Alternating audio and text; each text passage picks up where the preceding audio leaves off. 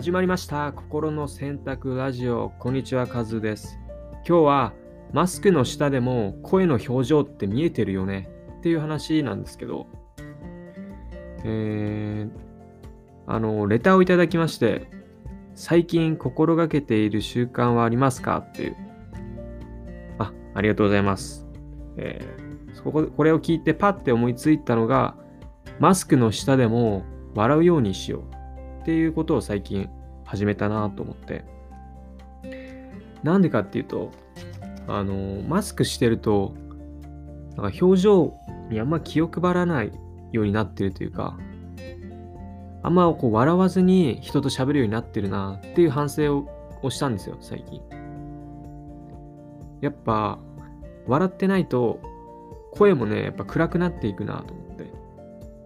で、コンビニとかスーパーでこう何か買って、ありがとうっていう時に、なんか無表情で、ありがとうっていうよりも、やっぱり笑ってありがとうって言った方が相手もいいし、まあ、自分も気持ちいいし、それが無意識にそうしなくなっちゃってたなって気づいたんですよね。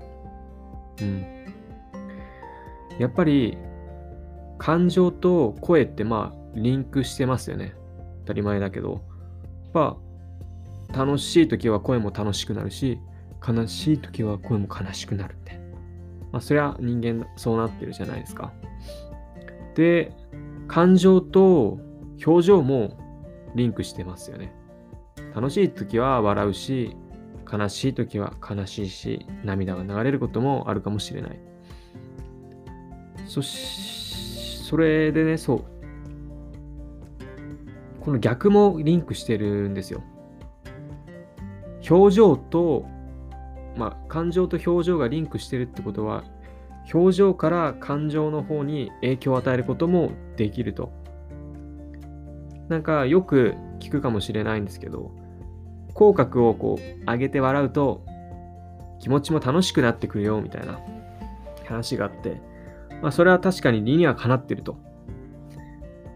ただね、面白い話があって、本物の笑顔って口角を上げるよりも頬の骨が上がってるっていう研究があるんですね。わかりますか？なんかよく口角をこう上げたら笑ってるって言うけど、なんか結構違和感ないですか？なんか無理やり笑ってますみたいな。子供が笑ってって言われて無理やり笑ってピースしてる顔みたいにちょっとなるじゃないですか。そうじゃなくて、この頬骨をね、ぐっと上げるとこれが本物の笑顔の顔の使い方だと。で僕、試してみたんですね。まあ、頬骨を上げる。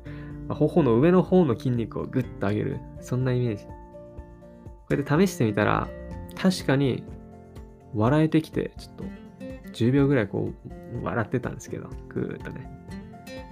ちょっと試してみたらわかります。確かに、あ、これが笑う筋肉の使い方なんだと。でね、こういう風に顔をこう笑顔にすると、気持ちもね、あの快感の快、快の心持ちになっていくわけです。まあ、気持ちよい、心地よいかな、楽しいみたいな。そっちの方にこう心も引っ張られていくと。だから、マスクの下でも相手に見えてなくても、こう顔もね、ちゃんと笑うことで、声も明るくなると。これをね、結構なんか、うん、意識してないと、まあね、ちょっと無表情になりがちだったなと。で、声も暗くなってたんじゃないかなと。そう思って最近心がけてますね。うん。顔が見えてなくても、声の表情は見えていると。相手にね。なんかそういうことを意識して、はい。最近は特にマスクしてると、なんでしょうね。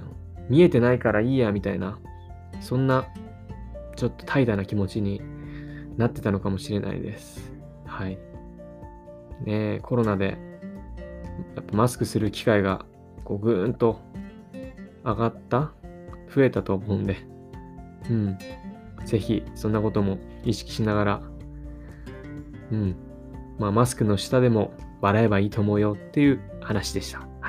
ここまで聞いてくれてどうもありがとうございます。ありがとう。あの、レターとかね、えーいいねとか、くれたら嬉しいです。はい。なら、またね